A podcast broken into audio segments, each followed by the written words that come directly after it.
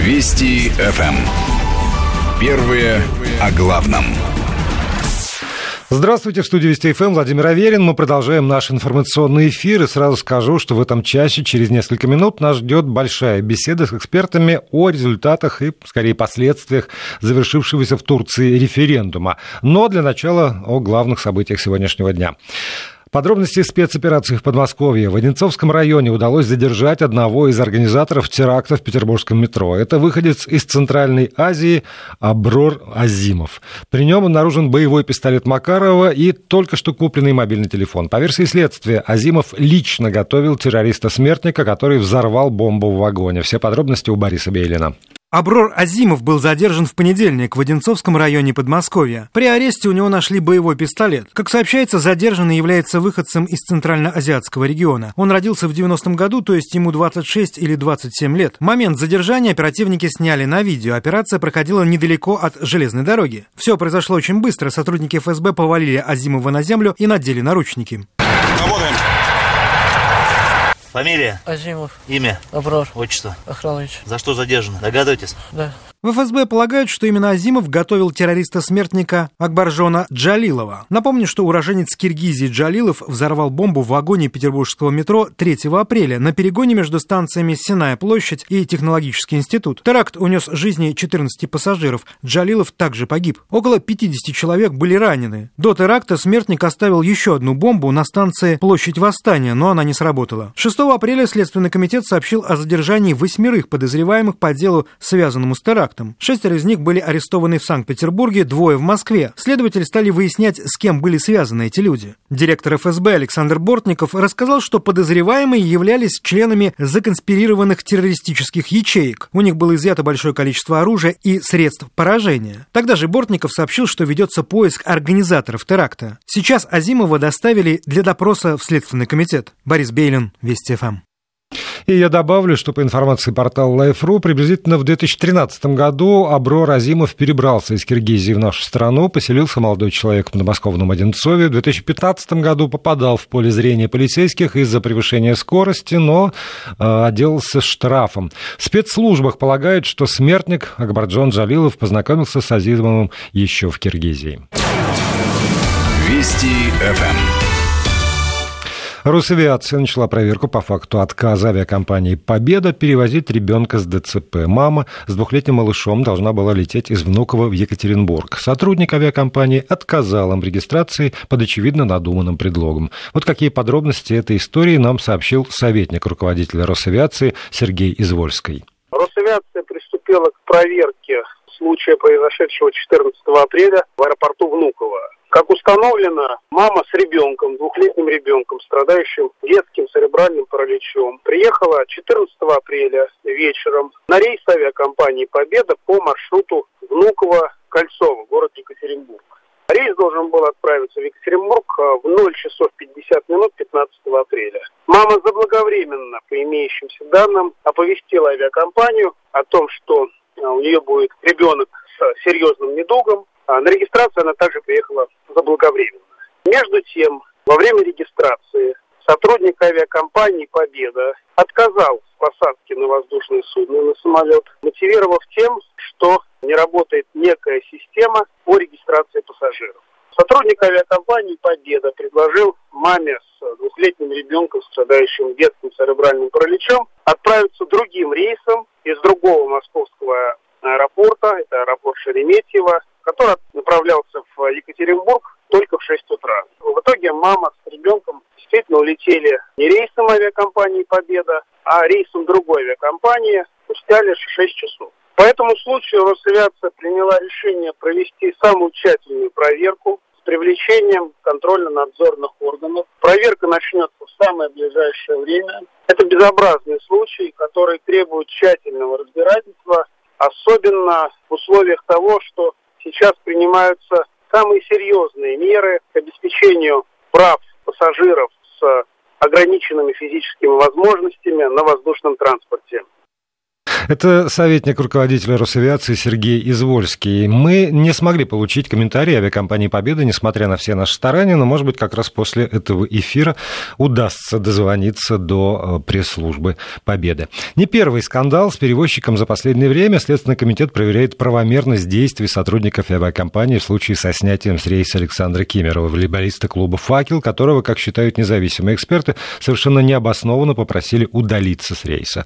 Э, напомню, волейболист попросил стюардессу пересадить его к аварийному выходу. Спортсмен объяснил, что из-за высокого роста он не может разместиться в своем кресле. Бортпроводница ему отказала. По словам волейболиста, ему пришлось выставить ноги в проход, чем он вызвал возмущение стюардессы. Девушка вызвала полицию. В результате вылет самолета был задержан на 40 минут, а сам Кемеров вылетел в Москву следующим рейсом. Между тем, в авиакомпании «Победа», я напомню, заявляли, что планирует обратиться в суд. Там утверждают, что мужчина оскорбительно себя вел и нарушал правила воздушных перевозок. Первые о главном. Вести ФМ. Следственный комитет по Тульской области возбудил уголовное дело в отношении двух оперативников. Они подозреваются в превышении должностных полномочий с применением насилия. Сотрудники уголовного розыска заставили мужчину признаться в совершении преступления. Они пытали задержанного, избивая его и стреляя по ногам. Об этом сообщила наша радиостанция старший помощник руководителя Следственного управления Следственного комитета по Тульской области Татьяна Грызлова. По версии следствия, 7 апреля 2017 года оперуполномоченные отдела уголовного розыска, располагая информацией о возможной причастности гражданина одной из республик Средней Азии к совершению кражи, доставили его в отдел полиции и предложили признаться в совершенном преступлении. Когда мужчина ответил отказом, подозреваемый, надев ему наручники, вывезли на служебной автомашине за пределы Ясногорского района, где подвергли избиению, после чего произвели не менее пяти выстрелов из травматического пистолета по ногам, требуя при этом признаться в краже и сообщить сведения о соучастниках преступления. В результате мужчина был вынужден признаться в совершении хищения чужого имущества, после чего сотрудники полиции оформили его явку с повинной. В настоящее время по уголовному делу следователями Следственного комитета России по Тульской области проводятся необходимые следственные действия, направленные на сбор и закрепление доказательственной базы. Подозреваемые задержаны, решается вопрос об избрании меры пресечения. Вести ФМ. И продолжаем наш эфир. Как и обещал, поговорим о Турции. О Турции, которая вызывает все больше интерес э, российских граждан. Вот по данным э, Ассоциации туроператоров России, в этом году интерес к турам увеличился, внимание, на 1376%. По данным э, людей, которые занимаются недвижимостью, на 20% могут вырасти продажи жилой недвижимости в этой замечательной стране нашим российским гражданам. Так или иначе, иначе, мы следим за тем, что там происходит, исходя из своих шкурных интересов. Происходят там довольно важные политические процессы, которые не могут не отразиться не только на а, самой Турции, но и на тех странах, которые ее окружают, и с которыми Турция традиционно имеет непростые, но прочные отношения. Вот о том, что там действительно происходит и чего ждать дальше, об этом мы и поговорим. Сегодня на студии старший научный сотрудник Института мировой экономики и международных отношений Российской Академии Наук, кандидат философских философских наук Виктор Надеин Раевский. Виктор Анатольевич, здравствуйте. Здравствуйте. И заместитель директора Института стратегических исследований и прогнозов Российского университета дружбы народов Дмитрий Егорченков. Дмитрий Александрович, рад вас приветствовать Добрый здесь вечер. в студии. Знаете, я долго думал, с чего бы вот эту программу начать, смотрел новости какие-то, э, связанные, естественно, с референдумом, и совершенно неожиданно наткнулся на вот такую вот новость. Скульптура великого древнегреческого философа Аристотеля восстановлена и водружена на прежнее место в Асосе на Эгейском побережье Турции. Она была там установлена в 2009 году, но через полтора года ее повредили вандалы, а теперь после реставрационных работ Аристотель вернулся на то место, где основал первую философскую школу. И в Пандам премьер-министр Турции Бенали Йылдырым заявил, что все дискуссии закончились, народ высказался за продолжение демократии. Известный символ в этом можно усмотреть. А, с одной стороны, стороны, Турция действительно, и тут можно хвалить, заботится о своем прошлом и подчеркивает европейские общие корни. С другой стороны, результаты референдума во многих европейских странах как раз трактованы так, что Турция отвернулась от Европы. А, готовы ли вы разделить мои, мои параллели? Скажем так, Виктор Анатольевич. Ну, собственно говоря, Турция давно уже пытается э, сидеть между двух стульев, между Востоком и Западом, Европой и Ближним Востоком, в нашем понимании, точнее, остатками между теми странами, которые в свое время входили в Османскую империю. Интересы их, в общем-то, сюда простирались. Но и они довольно активно постарались включиться в эти процессы. Но особенно их порадовало, конечно, появление арабских революций, так называемых. Ну, дело в том, что это духовно близкие братья-мусульмане, муслим Кардашлер, как называют их в Турции, своих братьев-мусульман, к которым тоже идеологически относятся и Эрдоган, и партия, из которой он вырос в свое время, э, партия, Рифах, так называемая, партия, националь... Э, ну, партия национального спасения Неджметтина Эрбакана. И Эрдоган был в свое время э, в составе молодежной организации Акинджи, так называемых. Ну и он же возглавлял стамбульскую организацию этой партии. Ну а сам он кончал, э, кончал как раз весьма неплохую школу имам Хатибов и, соответственно, достаточно хорошо разбирается в религиозных вопросах. Семья у него религиозная, из э, Тариката Накшбандия, ну, орден дервишеский. Они запрещены были, конечно, разогнаны Кемалем Ататюрком, но тихонечко существуют. И, соответственно, его родители как раз относятся к этой группе э, мусульман. Ну, так же, как, собственно говоря, и его нынешний противник, а, в общем-то, учитель Фетхулlah Гюлен, тоже из Накшбандия, его родители. Вот смотрите, я читаю, что за что проголосовали, ну, по меньшей мере, там 51 и 41 целая процента, вот по, по данным подсчета, там 99,97% голосов.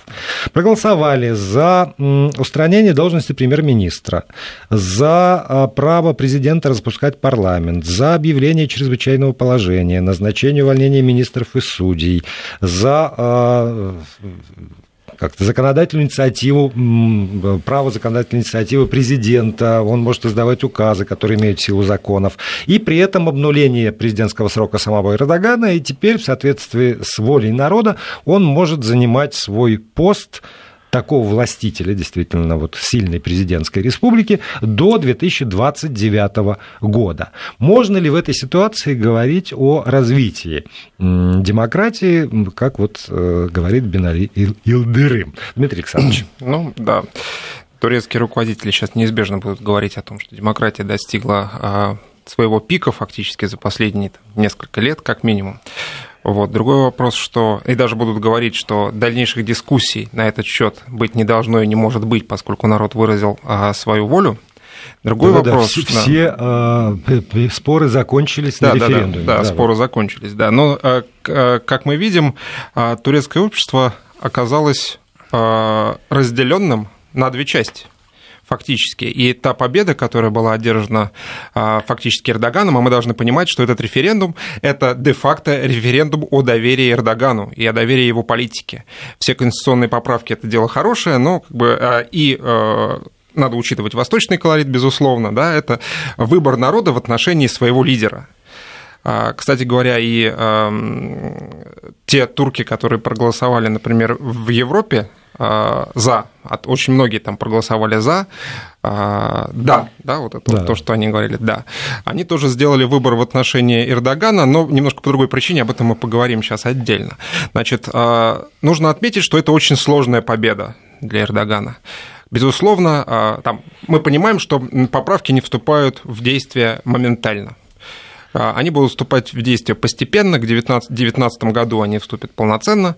Вот. Все это время, безусловно, внутри Турции будет продолжаться серьезнейший политический процесс. Сейчас уже оппозиция активно говорит о том, что а, референдум состоялся там неправильно, не так, а, что были подтасовки, что было нарушение, были изменения порядка проведения референдума в процессе референдума. В общем, вопросов очень много, и самое главное, что все эти восклицания турецкой оппозиции напоминаю, это оппозиция, это 49% фактически да, турецкого э, народа, а, они очень э, с таким внимательным ухом слушаются в Европе, слушаются на Западе, и, безусловно, будут эти, все эти притязания турецкой оппозиции будут поддерживаться европейскими политиками, особенно в той обстановке, в которой находятся отношения между Турцией и Европейским Союзом сегодня.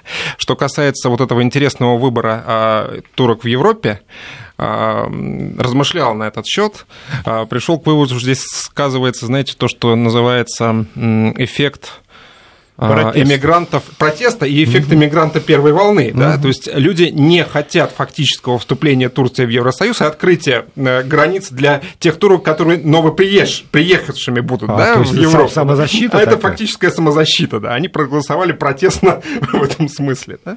Ну, это одна из возможных интерпретаций. Ну, Но да, давайте пока оставим тех ну, турок, которые живут... И главное, да. наверное, еще другое. Протест против чего? Против того, что с Турцией обращаются не не на должном уровне, над Турцией издеваются, ее принижают, опускают и так далее. Не разрешили агитировать на территории Германии, Голландии и других стран там, где большие турецкие общины. Именно там, где запретили эту агитацию, самый высокий процент голосования за изменением Конституции. Это 63, по-моему, процента в Германии, 70 процентов в Голландии. Там, где не было ничего подобного, Испания, 70 процентов против изменений. Соединенные Штаты Америки, 83, по-моему, процента против. Ну, там, правда, сильные позиции Фетхулаха Гюлена и его сторонников сторонников. Они, конечно, против подобных э, изменений. То есть Европа оказала огромную услугу Эрдогану, проведя вот эти решения и закрыв ему, закрыв его министрам путь в свои страны. Да, но да, да, но. И вот, и вот почему но. Потому что Эрдоган ведь тоже не, не, не бедная овечка, что называется. Эрдоган, который совершенно а, не, не скрываясь э, называл значит, европейских политиков фашистами, сейчас где-то... Нацистами. Мне, нацистами. Да, и, Кем а, не называл. Вот, и более того, в одном из своих выступлений, да, вот это вот крестоносцы, которые на, на нас, мусульман, прут, и сказал, что это станет уроком для Европы. А, в общем, он э, не скупился тоже на, на угрозы. В ответ ли, не в ответ. Вот мы эту ситуацию здесь разбирали, когда вся, вся она э, происходила, поэтому, может быть, подробно не надо. Но то, что Эрдоган э, не только в тактических целях использовал там, реакцию Европы, то, что Эрдоган рассматривает и вот этот референдум как ну, не, не только политическую процедуру, а как, может быть, начало или продолжение исполнения миссии своей, с этим, наверное, сложно спорить. Он действительно видит вот это вот, ну уж до 29 2029 года отрезок, за который он должен, как сильный президент и хозяин страны, создать нечто новое. Поэтому столько разговоров про то, что это самый важный этап в развитии, там, в истории нашей страны. Это новая страница в истории нашей страны. И вот это нагнетание пафоса, а, ну, все равно вызывает вопрос, а чего он хочет? Вот чего он хочет за предстоящее десятилетие получить из Турции? Есть ответ четкий на этот вопрос? Ну, конечно, абсолютная власть что ему дает? Первое, никакого импичмента не предусматривается против действующего президента. Вторые выборы с помощью только парламента. И все. Э, даже не будет всенародного голосования. Э, но и потом практически нет премьер-министра, а будет до пяти, наверное, назначено вице, вице-президентов, им самим, между ними и будут распределены некоторые функции э, исполнительной власти. То есть в Турции полностью ликвидировано разделение властей. Исполнительная, законодательная и судебная власти фактически сосредотачиваются в руках одного человека. Виктор Анатольевич, но это, понимаете, если мы говорим, вот сверхзадача Эрдогана сохранить власть любой ценой, там, но я еще раз повторяю, мне кажется, что и он рассматривает это как инструмент. Вот у, него, вот у него есть некое, правда, представление о том, какой должна стать Турция внутри и какую роль Турция должна играть на евразийском пространстве. Вот э, он сам дает четкие совершенно ориентиры, к чему он страну должен привести, потому что вот просто так тупо цепляться за власть, мне кажется, это не, ну, как бы, это, это мелко для Эрдогана. Но это Восток, ну что вы, власть играет огромную роль, и только с помощью власти он сможет э, свои идеалы реализовать, вот. а идеал а это возвращение в лоно ислама, безусловно, э, хотя он и позиционировал себя как нечто подобное христианско-демократическому союзу, смешно По звучит, но тем не менее, так. Э, дескать, вот такой вот мягкий ислам, никакого радикализма и так далее и тому подобное. Но, вы знаете, честно говоря, грань между вот таким исламом и радикальным, она весьма зыбкая, поэтому тут довольно своеобразно все выглядит. Это первое. Подождите, Второе, вот, вот, две цели. Нет, с первым. Вот две цели цели. Если основные. вернуть ислам, он, э, он хочет э, отобрать у саудитов пальму первенства в, в исламском мире? Как минимум в регионе. Поэтому вот это заигрывание с палестинской улицей, борьба за идеалы палестинского сопротивления, между прочим. И ведь его арабская улица поддержала, даже э, в эпизоде с нашим сбитым самолетом, ведь он же сыграл и очень сыграл на отношении арабской улицы. Арабская улица, наоборот, утвердилась с точки зрения, какой сильный Эрдоган поднял руку на ядерную державу. Так так что это мы считали, что это безобразие, предательство и удар ножом в спину. На Востоке нож в спину, э, так сказать, Геура – это нормальное явление. Если не героизм. Мы прервем сейчас на рекламу и новости, и после этого продолжим разговор уже о Турции с нашими гостями. Вести ФМ. Первые о главном. И продолжаем разговор о ситуации в Турции. Напомню, сегодня у нас в гостях Дмитрий Егорченков, заместитель директора Института стратегических исследований и прогнозов Российского университета дружбы народов, и Виктор Надеин Раевский, старший научный сотрудник Института мировой экономики и международных отношений Российской академии наук. Если у вас по ходу программы возникают вопросы какие-то или замечания, то не стесняйтесь, у нас есть э, номер в WhatsApp и Viber 8 903 170 63 63 и короткий номер для СМС 5533. Э, остановились на, на миссии, которую Эрдоган выполняет. Первый пункт – это все таки вот мусульманское возрождение. Виктор Анатольевич, второй – а второй пункт – это еще одна линия, а именно единение турок или тюрок, как хотите. А это создание некоего огромного, ну, раньше мечтали об империи, сейчас э, нечто иное, такое надгосударственное, а может быть и государственное образование из тюркоязычных народов от Адриатики до Тихого океана. Турецкий мир?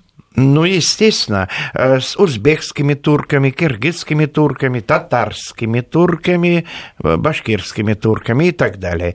Так они себе мыслят свое будущее. Тюркский совет, да, существует. Это не просто флаг, но это и парламент тюркский. Это э, на межправительственном уровне разного рода действующие и работающие службы, вплоть до Министерства обороны. Единственное, что армию тюркскую все-таки не дал создать Назарбаев, против этого он был именно э, конкретно и четко. Но раньше флагом в этом деле, основным движителем был Фетхула Гюлен, который создал турецкие лицеи, турецкие университеты и так далее и тому подобное на всем тюркском пространстве. Но сейчас кто поднимет это падающее как бы из его рук знамя, покажет будущее. Похоже, Эрдоган пытается совместить, ну, формально несовместимо, ислам с национализмом. То, что, как правило, в исламе всегда отрицалось. Но вот такая новация уже идет не первый раз на турецкой почве, и он именно вот такую линию и пытается проводить. То есть мы фактически говорим о том, что а, Эрдоган занимается медленным ползучим восстановлением Османской империи. Эта идея действительно в турецкой элите гуляет очень плотно и очень давно. Не без а, этой идеи, видимо, была осуществлена и поддержка арабских революций, арабской Стратегическая весны. глубина, вспомните. Стратегическая да. глубина, глубина, безусловно, да, в книжке да, все вот это было описано, да. Вот, поэтому попытка это осуществляется, и это, если а, пояснить нашим а, зрителям, наш, нашим, нашим слушателям, да, это фактическая попытка реставрации, м, то, что у нас называется вернуться в золотой век, да, в империю, когда Турция была сильнее, как они сами говорят, сильнее всех, никого не боялась, всеми могла управлять так или иначе, но это взгляд а, на ситуацию из самой Турции. Да? А, мы помним, что а, закончилось это все тем, что Турция стала слабым больным человеком Европы, между прочим, и фактически была а, расчленена европейскими государствами, и только вмешательство Советского, Советского Союза, тогда еще Советской России, хотя бы позволило сохранить Турцию в границах вот там Анатолии, условно говоря. Вот, поэтому как бы это все заигрывания господина Эрдогана с пантюркизмом и с неоисманизмом не закончились чем-то подобным. А, напоминаю, что геополитическая ситуация, в которой находится сейчас Турция, крайне сложная. Эрдоган умудрился за это время, за вот последние несколько лет, а, фактически испортить отношения со всеми своими союзниками по периметру. А, из игроков региональных, с которыми остаются нормальные связи, можно вспомнить, наверное, только страны Персидского залива, Саудовскую Аравию, Катар, Кувейт и так далее. Азербайджан. С ну, президентом нет, и вице-президентшей во главе. Ну, Азербайджан исторически был, да, другом и турецкого то, народа. И то есть какие-то и то между ними, и то между ними, да, довольно тяжелое в плане такого выстраивания диалога отношения. Конечно, а, в Баку не всегда рады такому яркому заходу с полной ноги, с открыванием дверью, который иногда турки осуществляют. Ну вот да, смотрите, и опять Саудовская Аравия, там тоже не так все просто, ну, потому конечно. что, безусловно, идет борьба за первенство между хранителем исламских ценностей и э, вновь обретенным, так сказать, вождем э, мусульманского да, единства, при этом, условно. Ну, понимаете, катарцы будут да. разыгрывать, безусловно, а, Эрдогана как свою, в хорошем смысле, как свой механизм, да, потому что деньги будут идти, безусловно, оттуда, и идут конечно, уже оттуда, да. Конечно. Вот, а в условиях, когда отношения с Европой испорчены серьезно, а, экспорт Турции на 40% европейский, да, в Европу, видимо, эта шагреневая кожа будет скукоживаться экономическая, тур, турецкая экономика не в самом лучшем состоянии находится, и лира падает, и инвестиции западные уходят, в том числе и а, уже даже на предположениях о результатах референдума эти инвестиции начали активно уходить. Сейчас они будут идти еще быстрее из Турции. Но обратно. рост был в этом году. Вот, вот я к чему, к чему вас а, призываю повернуться. С одной стороны, вы сказали, что есть вот эта вот попытка объединить тюркский мир. А это и Центральная Азия, включая Казахстан, это и э, некоторые районы, входящие в состав Российской Федерации. С другой стороны, безусловно, есть, э, и, в общем, наверное, право у Российской Федерации претендовать на те же самые территории по иным причинам, как на э, там, территории, где есть национальные интересы России. И тогда неизбежны, если не столкновения, то, во всяком случае, противоречия, возникающие на, это, на пути э, вот этих миров, тюркского мира и, условно, русского мира. Насколько эти противоречия серьезны, мы можем судить по истории там, последних э, месяцев даже. А, мы можем говорить, ну, там, самолет это отдельная история, там, та же помидорная война, которая, видимо, заканчивается, потому что вот есть свежие сообщения, в 2013 Интерфакс распространил, глава Россельхознадзора Сергей Данкер считает, что запрет на поставки томатов из Турции можно снять. Вот, например. А, при этом мы знаем, что а, потери нашего нашего бизнеса от а, проблем с экспортом зерна, растительного масла, отходов пищевой промышленности э, на корм достигают полутора миллиардов долларов, а потери по самым оптимистичным для нас прогнозам турецкой стороны от э, сокращения экспорта овощей 0,5 миллиарда. Вот как будут складываться отношения России и Турции при, при всесильном Эрдогане? Они будут складываться, как всегда – неоднозначно. Там, где туркам выгодно, они будут с нами сотрудничать, где им невыгодно, они будут разворачивать самые жесткие действия против нас, начиная от Крыма, Украины, э, там, Кипра, Сирии, безусловно, да, но не и всегда... кончая, что называется, помидорами. Да, но не всегда совпадает. Это когда им выгодно, это не значит, что это выгодно обязательно будет и нам в, в этой ситуации. Дело. Поэтому мы, мы должны сидеть и ловить, когда же они скажут, что им выгодно или нет? Нет, нужно оказывать соответствующее давление, да, торговаться. Правда, лучше турок, я не знаю, кто умеет торговаться, нам слабо в этом отношении. Э, поразительно торговый народ, э, действительно с огромными способностями в этой области. Э, но, тем не менее, мы должны жестко отстаивать свои национальные интересы. Уступки, если да, идти на уступки, то только на взаимные и примерно равновесные. В противном случае нас просто уважать не будут. И если ты не торгуешься в этой сфере, тебя просто не уважают. Это Восток. Там совершенно другой подход к человеческим отношениям. Да, если ты не торгуешься, тебя святое дело обмануть. Вот. А еще одна важная история, которая сейчас будет иметь, э, может быть, даже решающее значение в отношениях, в том числе экономических, между Россией и Турцией, это фактор китайского шелкового пути. Угу. Соперничество между северным и центральным путем а, сейчас в полный рост началось. А, Турция и Эрдоган, в частности, да, активно ратуют за то, что именно центральный путь, который заканчивается фактически в Турции, да, и дальше уже начинается европейский сегмент этого пути, доставки китайских товаров в зону свободной торговли европейскую, чтобы этот центральный путь стал ключевым, основным, самым жирным, скажем так, да, тем более, что те инвестиции, которые Китай, Народный Китай э, запланировал в, в реализацию этого проекта, они, конечно, огромные, и они могут покрыть с лихвой все те затраты, которые и все те э, потери, которые могут быть э, у турецкой стороны в результате там, снижения товаропотока с Россией и так далее. В этом смысле России, безусловно, нужно э, играть свою очень серьезную партию и вытягивать именно северный путь как основной, э, как наиболее логичный, как наиболее быстрый, это будет несложно. Э, не, не, не просто. просто да. Это будет непросто, потому что Он Эрдоган еще, дешевле, еще безусловно, да. и дешевле, безопаснее и быстрее. Да. безопаснее. Да. Потому что у них через тоннель Мармарай проходит по территории Турции, затем Грузии, в обход Армении, заметьте, до азербайджанских портов. Там уже выстроены все необходимые портовые сооружения, и уже они опробированы далее в Казахстан или в Туркмению. Там два варианта есть. Но во всяком случае это все уже готово.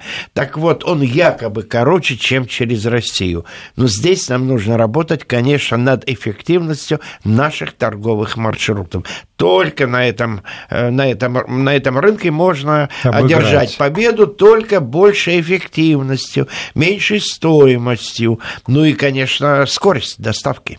Да, но при этом для того, чтобы даже вот этот вот э, способ э, укрепления, опять же, Турции и ее обогащения заработал, Эрдогану надо так или иначе иметь, ну, хотя бы пристойные отношения с Европой. Потому что если этот шелковый путь упрется в абсолютное неприятие восприятие Европы, э, Европой Турции, какой видит ее Эрдоган.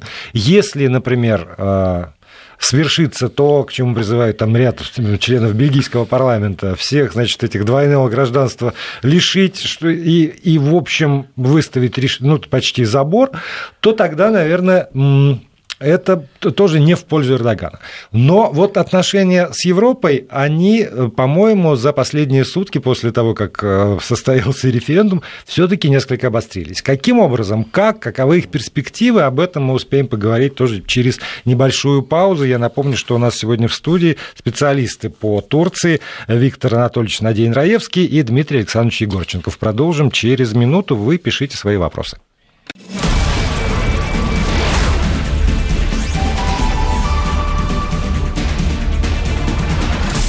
И еще несколько минут есть для того, чтобы завершить этот разговор с нашими гостями, старшим научным сотрудником Института мировой экономики и международных отношений Российской Академии Наук, кандидатом философских наук Виктором Надеиным Раевским и заместителем директора Института стратегических исследований и прогнозов Российского университета дружбы народов Дмитрием Егорченковым. Прежде чем перейти к Европе, если можно, ответьте на вопрос, который чаще всего встречается в сегодняшней нашей почте. Чартеры не, не отменят?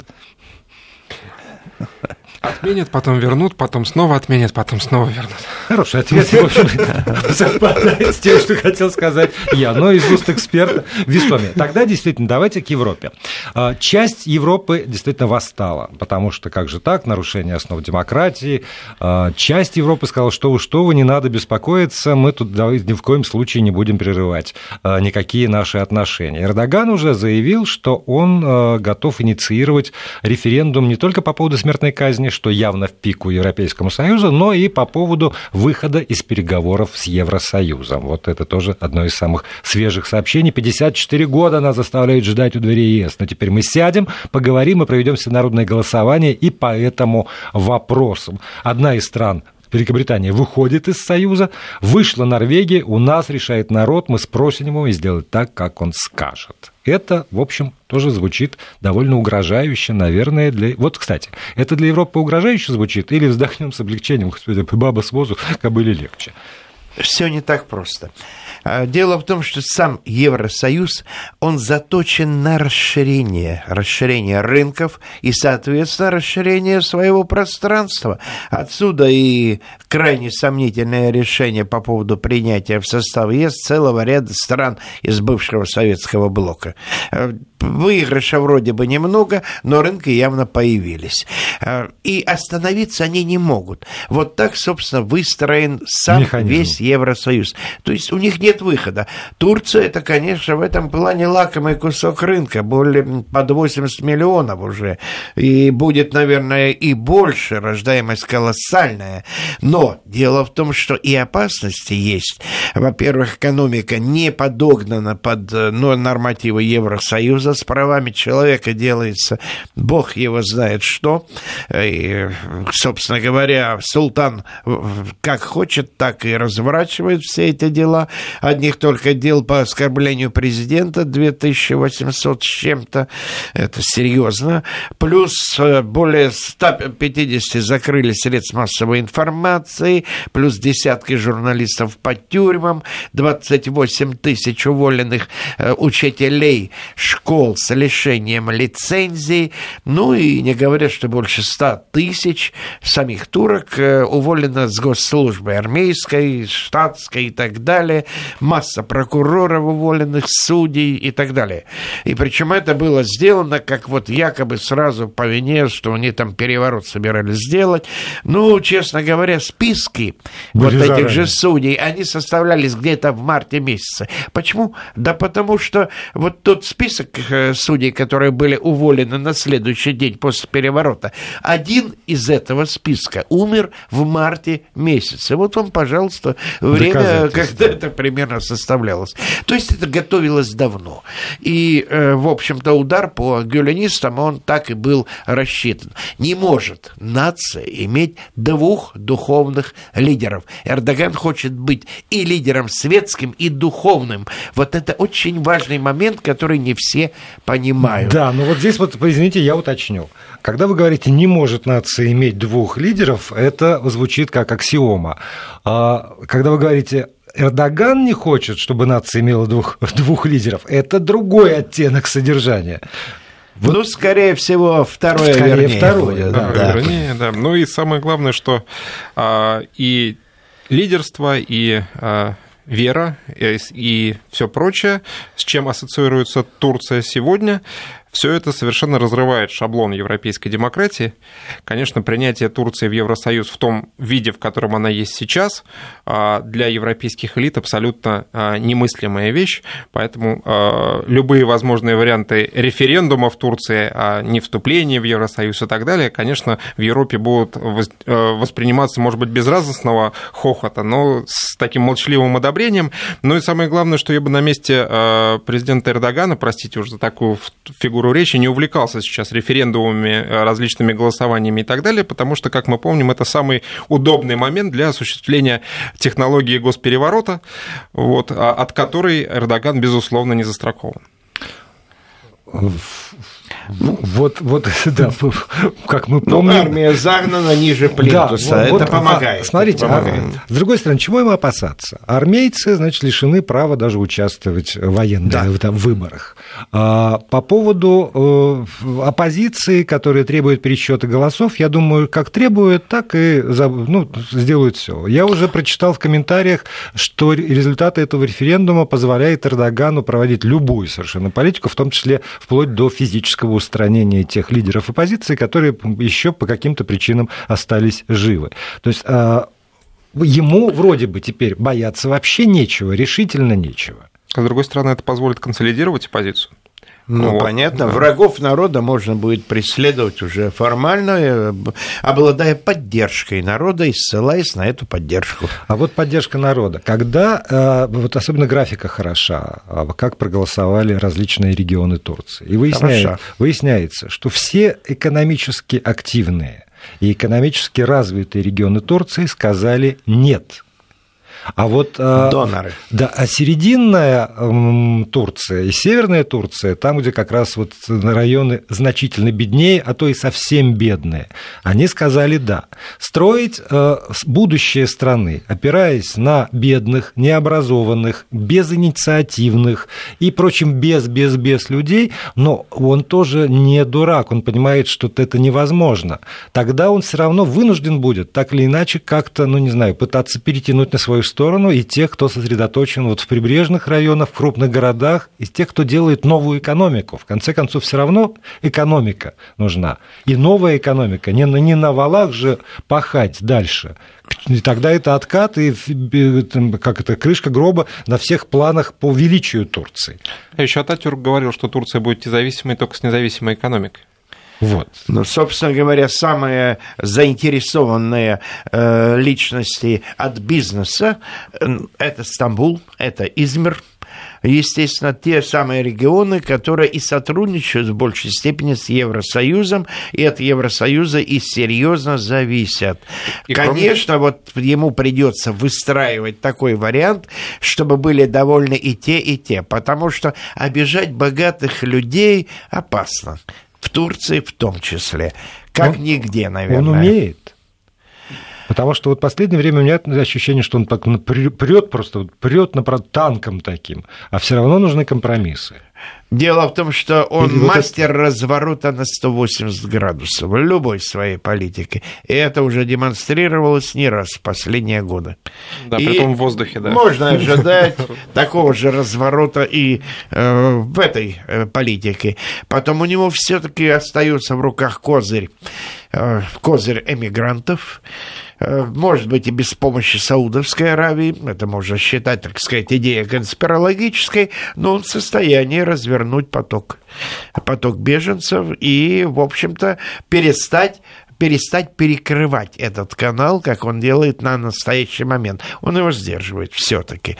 Он уже территорию освободил, чтобы их там размещать, в Сирии. В общем, да, он, он если что-нибудь обещает, то до известного момента он делает это, пока не объявляет, что все хватит, настал. Но тем больше у нас будет с вами оснований встретиться еще и посмотреть, как будет разворачиваться ситуация в Турции дальше. Спасибо большое.